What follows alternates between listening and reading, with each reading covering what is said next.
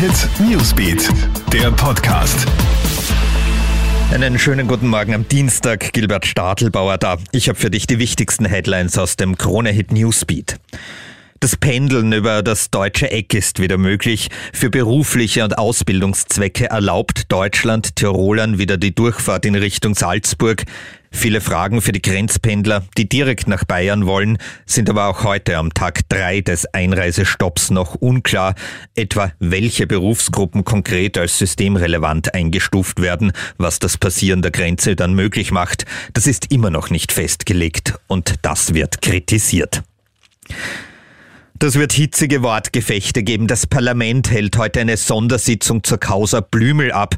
Die FPÖ hat einen Misstrauensantrag gegen den Finanzminister eingebracht, bei dem es wegen Korruptionsvorwürfen ja eine Hausdurchsuchung gegeben hat.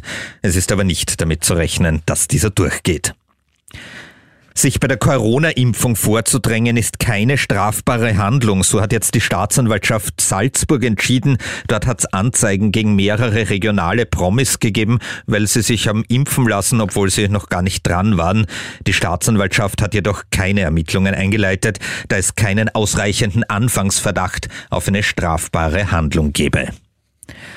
Und wenn um David Alabas Gehalt verhandelt wird, geht es um astronomische Summen. Real Madrid sei bereit, dem Österreicher ein Bruttojahresgehalt von 22 Millionen Euro zu zahlen. Das berichten jetzt spanische Medien.